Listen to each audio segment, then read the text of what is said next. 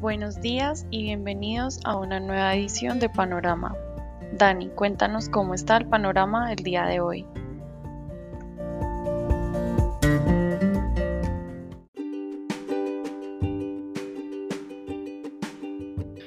Muy buenos días a los seguidores del podcast Panorama de Global Securities hoy 11 de enero, 11 de febrero de 2022.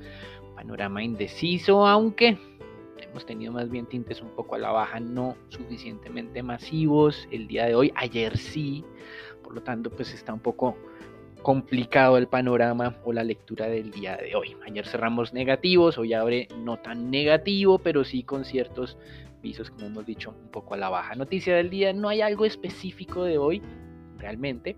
Continuaremos haciéndole entonces seguimiento al em, el efecto en cadena que ha generado esta alta inflación en los Estados Unidos que subió incluso más de lo anticipado. Ayer lo mencionábamos en nuestro podcast. Noticias, pues bueno, ayer el mercado había reaccionado negativamente, pero de una manera moderada. El Standard Poor's comenzó la jornada con una caída del 0.5%, sin embargo, de mediodía, casi a la una de la tarde en adelante, se aceleró la caída.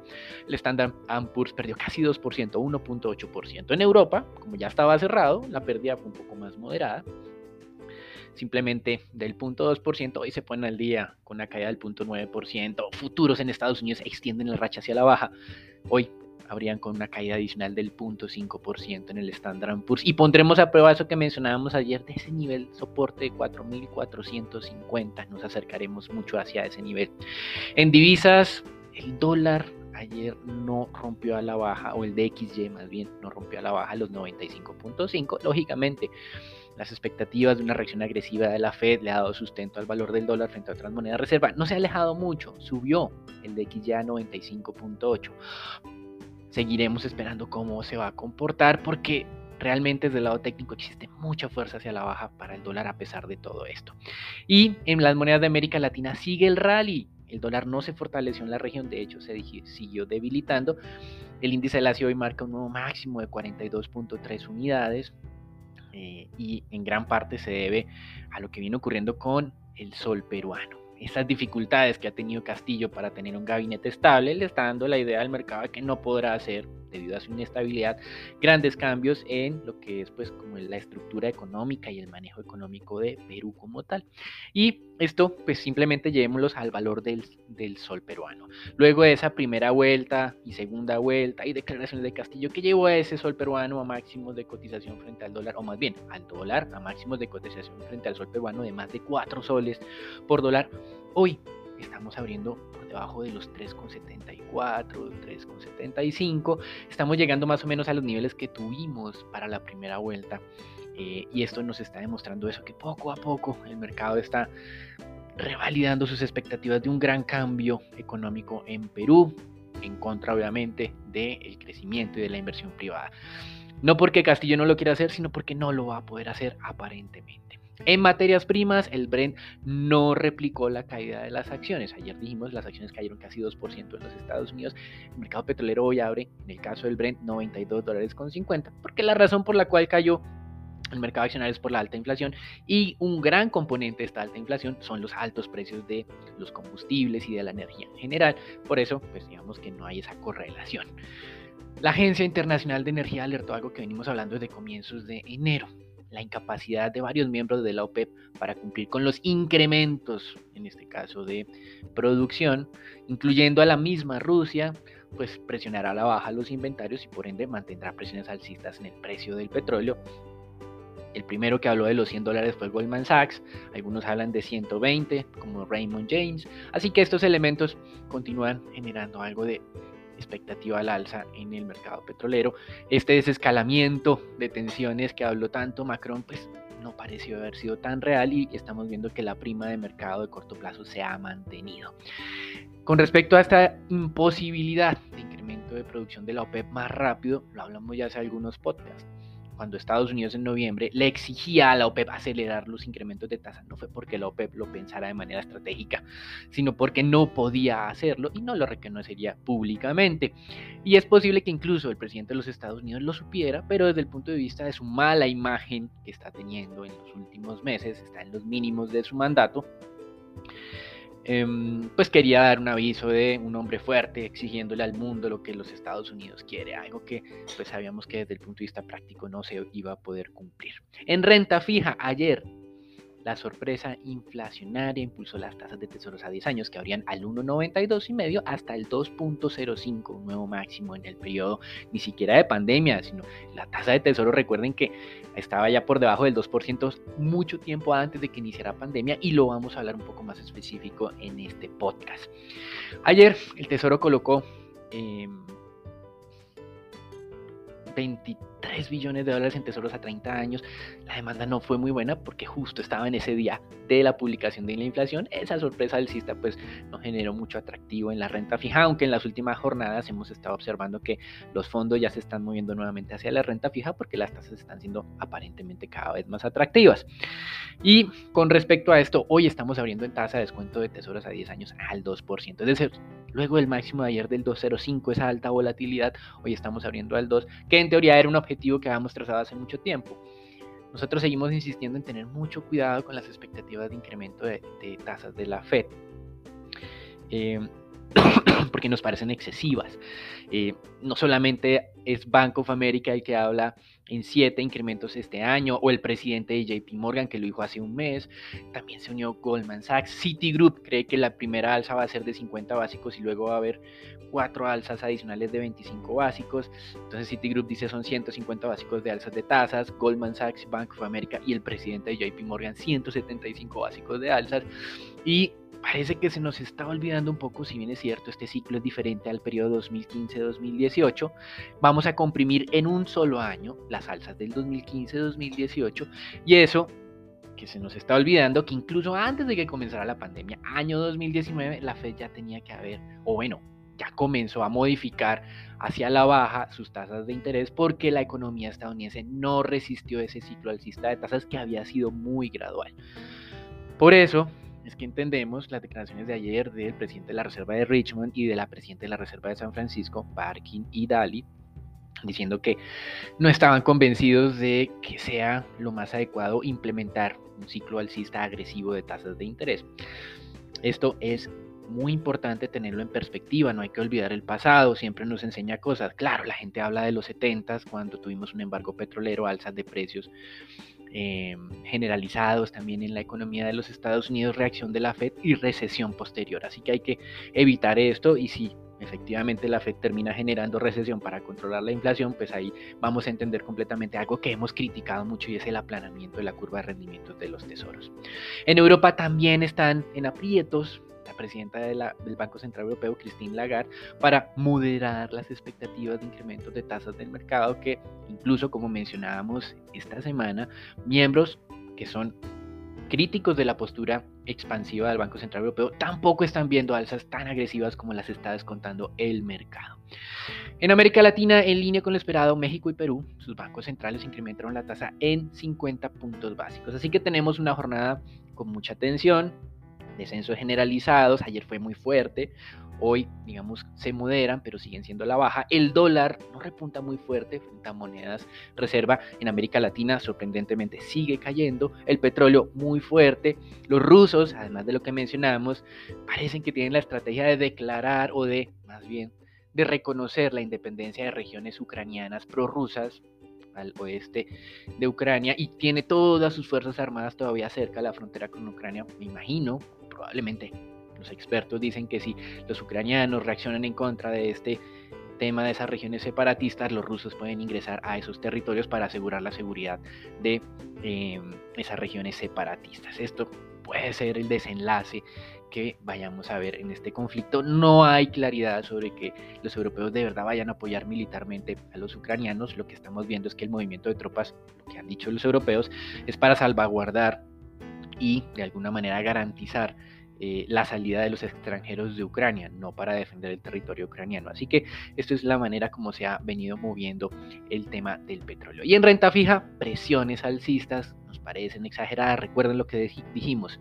En el periodo 2015-2018 se registraron alzas de tasas de la Fed que llevaron la tasa a un rango del 2.25 al 2.50. Fueron cerca de 3 a 4 años haciendo incrementos de tasas que al siguiente año tuvieron que empezar a reversar mucho antes de que comenzara la pandemia. En esta ocasión, el mercado, Goldman Sachs, Bank of America, presidente JP Morgan habla de 175 básicos, casi que comprimiendo en un solo año las alzas en el pasado de 3 o 4 años. Y pues estamos olvidando la lección que la economía no lo resistió la economía estadounidense. Hasta aquí, entonces, el reporte internacional lo dejamos con el Departamento de Estrategias de Global Securities para que nos hable sobre el mercado colombiano.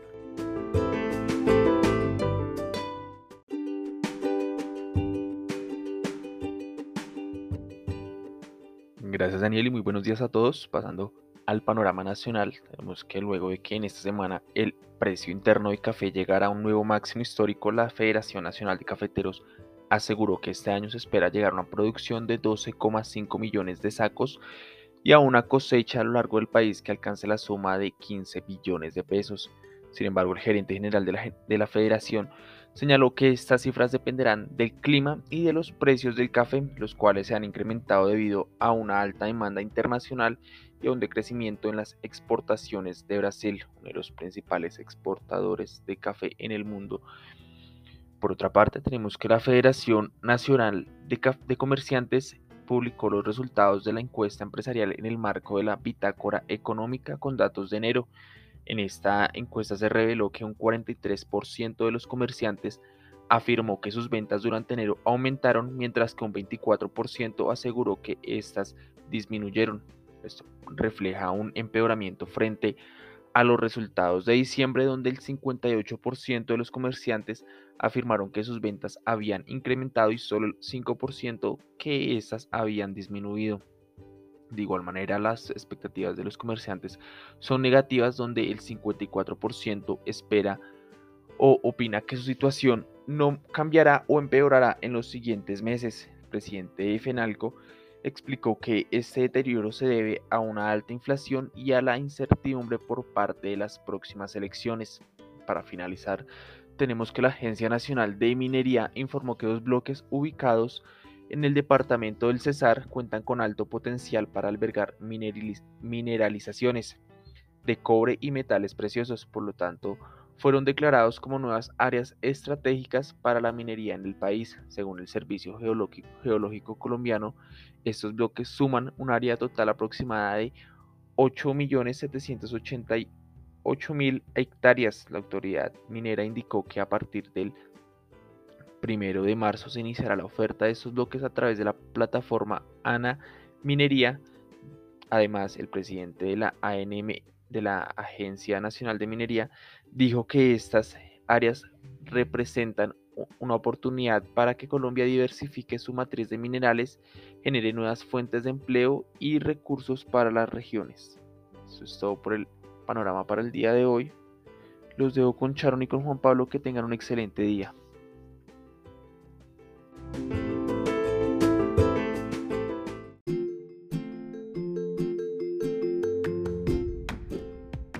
Gracias, entrando al movimiento del mercado, accionarios locales, el nerviosismo y la incertidumbre por el futuro de la política monetaria en Estados Unidos se tomó el mercado una vez más y sumado al poco apetito por activos de riesgo locales, el índice MSCI Colcap experimentó su peor sesión en tres semanas, desvalorizándose 2.22% y rompiendo el soporte fuerte que tenía en los 1.510 puntos para cerrar en 1.475 puntos. El volumen negociado estuvo por encima del promedio en 139 mil millones de pesos y la especie que más se transó fue la acción preferencial de Bancolombia con 22 mil millones de pesos. No se registraron como tal valorizaciones en ninguno de los activos del mercado local y la acción que más retrocedió fue la acción de Cemex Latam Holdings con retrocesos por más del 5% y que responden a esos resultados negativos que reportó la compañía para el último trimestre de 2021 en general en el consolidado del año. Por el lado fundamental tenemos que ver ese rating se afirmó la calificación de emisor de Terpel en AAA y donde aún no se conoce como tal el documento completo con em, las justificaciones para esta confirmación. En la calificación, por otro lado, tenemos a Nutresa, que se dio a conocer que las acciones de la compañía hasta por 2.047 millones de dólares están siendo usadas como garantía de un crédito que adquirió Nugil con First Abu Dhabi Bank. Recordamos que Nugil es la compañía que está detrás de estos procesos de OPA por Nutresa y que hace parte del grupo Gilinski. Por el lado del análisis técnico tenemos la acción preferencial de Bancolombia, que con el movimiento de ayer marcó la ruptura a la baja del canal lateral que experimentaba el activo ya desde hace un par de semanas y se aleja entonces de sus máximos recientes cerca de los 37 mil pesos, ubicándose por debajo de los 34 mil y donde el siguiente soporte se ubica en el precio promedio de los últimos 100 días en 32.900 pesos. Por el lado de Grupo Argos, la especie acumula 8 días de retrocesos y corrigió por completo las valorizaciones que experimentó por la especulación de una OPA por la compañía semanas previas, vuelve a ubicarse entonces en ese nivel de congestión sobre los 13.500 pesos que había respetado bastante bien. Y ya extenderse este movimiento, siguiente nivel clave sería la media móvil de 100 días en 13.000 pesos. Para el día de hoy podríamos experimentar una vez más retrocesos en el mercado accionario local ante eh, un mercado internacional que aún mantiene la incertidumbre por eh, los movimientos que haría la Reserva Federal en su próxima reunión de marzo y de ahora en adelante. Por el lado de la divisa local, tenemos un comportamiento de fortalecimiento donde se extiende el movimiento y una vez más trata de acercarse a los 3.900 pesos la tasa de cambio, pero que tiene un soporte fuerte sobre los 3.910 pesos. Así las cosas, la tasa de cambio cerró en 3.924 pesos, teniendo una revaluación de unos 13 pesos con 72 centavos, un volumen de operación bastante alto, cerca de 1.562 millones de dólares y donde el día de hoy podríamos ver este movimiento extendido a cara de un índice dólar que amanece con algo de debilitamiento y un mercado petrolero positivo las resistencias se ubicarían sobre los 3.930 y 3.955 y soportes en 3.910 y 3.900 pesos por dólar.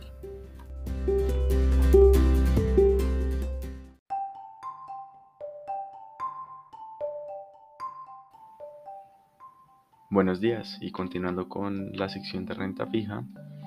En cuanto a la deuda pública, observamos que durante la jornada del jueves los testas a fija en pesos presentaron una desvalorización de 5.44 puntos básicos en promedio. La mayor presión sobre los incrementos en la tasa de interés se dio en la parte corta de la curva, especialmente en los títulos con vencimiento en 2025, los cuales presentaron una desvalorización cercana a 15 puntos básicos. Los papeles con vencimiento en 2050 presentaron una disminución en la tasa de interés de 1.2 puntos básicos. Siguiendo el comportamiento de los test en pesos, los TSVR presentaron una desvalorización de 5 puntos básicos en promedio. Todos los nodos presentaron desvalorizaciones, especialmente los papeles con vencimiento en 2023, puesto que su tasa aumentó en 16 puntos básicos. Los datos de inflación continúan al alza tanto a nivel local como a nivel internacional, presionando el aumento en las tasas de interés en todas las economías. En Colombia hemos visto una mayor incertidumbre sobre el posible camino que pueda tomar la política monetaria, de manera que los mercados han percibido este riesgo y se han visto desvalorizaciones persistentes a lo largo de esta semana, impactando principalmente la parte corta de la curva. En la jornada de hoy, la Nación subastará tres nodos de la curva de títulos de tesorería TSNVR para la referencia a 2029, 2037 y 2049 mediante una subasta no competitiva. A lo largo de la semana también vimos un comportamiento con más movimiento en el mercado secundario de renta fija. Los volúmenes de negociación volvieron a niveles por encima de un billón de pesos. Por otra parte, la tasa de referencia fue la tasa fija, aunque el comportamiento de las tasas indexadas también fue dinámico. Finalmente, en cuanto a la renta fija internacional, los bonos del Tesoro americano de 10 años presentaron una desvalorización de 10 puntos básicos, pasando de 1.94% a 2.04%. Esto ocurrió luego de conocer el dato de inflación y los comentarios de James Pollard, quien es el presidente de la Fed de San Luis, em, en el que él comentó que apoyaría un incremento de 50 puntos básicos en la reunión del próximo mes. Esto es todo por hoy en nuestro podcast de Panorama. Esperamos que tengan un feliz día.